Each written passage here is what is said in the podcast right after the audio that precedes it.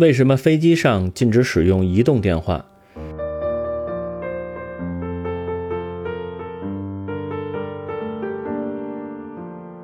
一九九六年的七月十一日，中国南方航空公司的 C 二三五零四次航班从上海出发飞往广州，一路上都平平安安。可当飞机到达广州准备降落时，飞行员发现飞机进入着陆轨道后，罗盘指示的航道与实际航道不符。调查后发现，有四五名旅客正在客舱里使用移动电话，他们一停止使用，飞机罗盘立刻恢复正常指示。原来，任何无线电通信设备都需要占用一定的频谱资源进行联络，如果有其他信号存在，就会产生干扰。在飞机上使用这些电子设备，会干扰飞机的通信。导航和操作系统，尤其是在飞机起飞和降落的时候，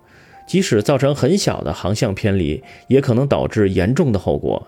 移动电话即使在不接听的待机状态下，也在和地面通信基站不停地保持联系，持续发射信号，也会对飞机的导航系统造成干扰。在民航飞机上，除保持手机处于关机状态外，还禁止使用对讲机、遥控玩具和带遥控装置的电子设备、计算机、音频播放机、视频播放机以及电子游戏机。